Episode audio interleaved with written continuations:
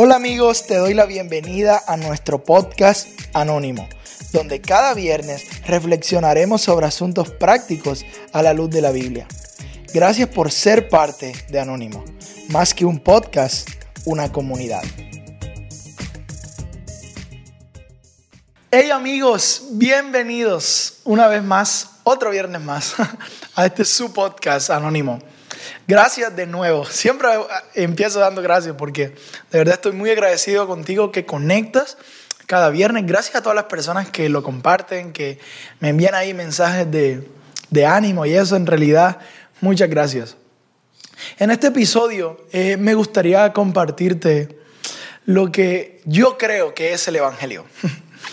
porque es súper chévere porque, por ejemplo, cuando vamos o cuando vas algún día a una iglesia católica, el sacerdote siempre dice, vamos a leer el Evangelio según Marcos, el Evangelio según Mateo, el Evangelio según Lucas, el otro, y el Evangelio según, no me acuerdo el otro, Juan, el Evangelio según Juan.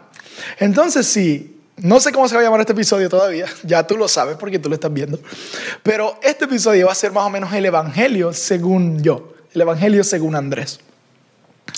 Porque eh, lo que hacían los evangelios era que contaban su versión. lo que hace Mateo, Marcos, Lucas y Juan es contar su versión de para ellos quién fue Jesús, lo que hizo Jesús. Era su testimonio, pero está escrito. Y en este episodio me gustaría compartirte algo tan simple, tan sencillo, pero tan poderoso y tan necesario para nuestra vida.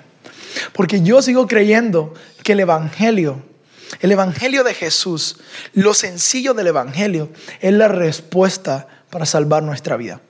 No son nuestras obras, no son nuestras cosas buenas que tengamos. Lo único que nos salva se llama el Evangelio de Jesucristo. La obra que hizo Jesús en la cruz por nosotros. Pero yo soy consciente de que muchas veces tenemos una distorsión de lo que significa la palabra Evangelio.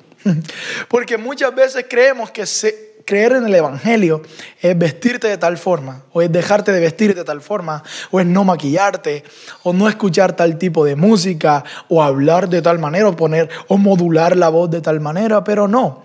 El Evangelio es mucho más sencillo que eso. El mensaje del Evangelio es claro. Nosotros somos pecadores y Jesús, el perfecto, el Hijo de Dios, vino a morir a pagar el precio que nosotros debíamos pagar.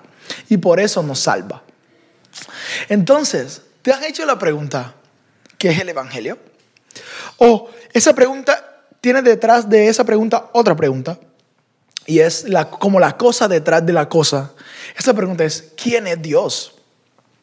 ¿Te has preguntado quién es Dios? ¿Quién es Dios? ¿Quién rayos es Dios? Porque Dios nos lo imaginamos como un viejo ahí barbudo o allá en el cielo ajeno a las situaciones. Pero mira, Jesús vino a la tierra para mostrarnos la imagen de Dios. Eh, me encanta porque en, en la carta a los colosenses, la Biblia dice que Jesús es la imagen del Dios invisible. O sea, si queremos ver quién es Dios, tenemos que ver quién es Jesús. Y Jesús está súper bien descrito en los cuatro evangelios.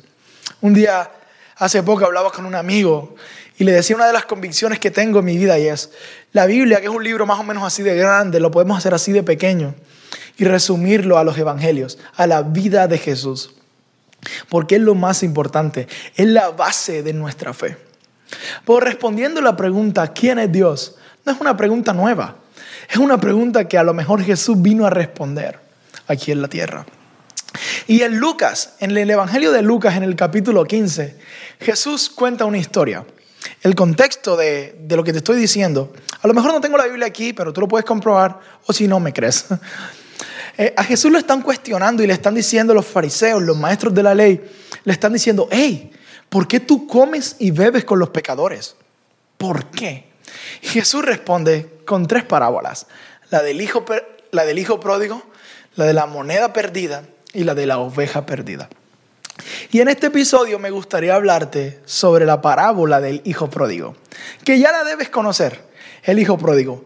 Ojo, yo creo que no debería llamarse el hijo pródigo.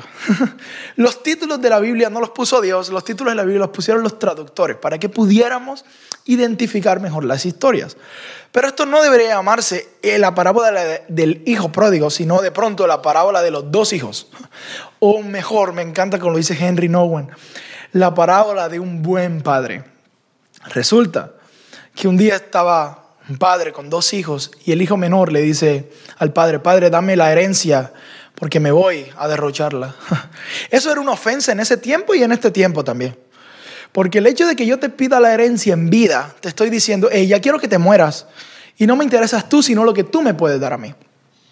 Pero el padre, eh, en su bondad, le dio toda la herencia. Y este hijo fue y se derrochó la herencia en comida, en mujeres, en fiestas, en todo eso. Y cuando no tenía nada, se consiguió un trabajo ahí con, los, con unos cerdos en una finca. Y él, dice la Biblia, me encanta porque dice, el hijo entró en sí mismo. Y dijo, un jornalero, un, un, trabajador en la casa de mi padre come mejor que yo. Voy a devolverme a la casa para que mi padre me haga uno de sus sirvientes. Esto fue lo que pensó el hijo. Y el hijo, bueno, perdón, el hijo ya iba para la casa y no contaba con la astucia del Padre. No contaba con la bondad, el amor, la misericordia del Padre. Porque dice la Biblia que el Padre apenas lo vio, salió corriendo y le abrazó. Y le dijo, hey, vamos a hacer la mejor fiesta, vamos a hacer la mejor comida porque el hijo que se había perdido ha vuelto a casa. Ese es el mensaje del Evangelio. Un buen padre deseando que sus hijos, tú y yo, volvamos a casa. No sé qué pensabas que era el Evangelio o qué pensabas que era Dios, pero déjame decirte que Dios es un buen padre que está deseoso de tener una relación contigo. Me impacta porque la Biblia dice que el padre salió corriendo a buscar al hijo, pero, sorpresa, si leemos eso así, pues da igual porque estamos acostumbrados a ver a hombres corriendo, pero en esa época no era normal ver a hombres corriendo, porque correr en esa época eh, denotaba eh, desesperación. Correr en esa época o que, que te vieran los tobillos, eso era una vergüenza letal. Pero lo que me quiere decir esta historia es que el Padre está desesperado. El Padre Dios, Dios mismo, está desesperado por tener una relación contigo y una relación conmigo. Esto es el Evangelio un padre buscando a sus hijos. Nunca se trató del hombre buscando a Dios, sino de Dios buscando al hombre. No es un mensaje antropocéntrico ni nada por el estilo, es el Evangelio. Es Dios buscando al hombre. Es Dios tomando la iniciativa y mandar a Jesús acá a la tierra para que se muera por nuestros pecados. Ese, mi amigo, es el Evangelio. Ese es el Evangelio. Pero ahora, ¿qué hacemos? Con este amor que nos dio Dios. Porque no solamente Dios nos recibió ahora, estamos llamados, tú y yo estamos llamados a amar y a recibir a los otros hijos que a lo mejor no están en la casa. Tenemos un, me encanta porque la cruz es vertical y horizontal. Siempre me confunde eso. Pero vertical porque Dios se arregló con nosotros, pero ahora nosotros tenemos que demostrarle el amor a nuestros semejantes. El Evangelio nos empodera con el amor de Dios para que nosotros vayamos y amemos a otras personas. Así que te reto, mi amigo, a que pienses en una persona que tú sabes que está lejos del Padre, que está lejos de Dios. Una persona, no importa la religión, no importa si eres católico, evangélico, mormón, lo que sea. No importa eso, que tú sepas que está lejos de Dios.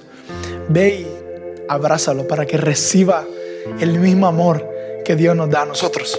Casi se me cae esto. Bueno, no importa, sigamos.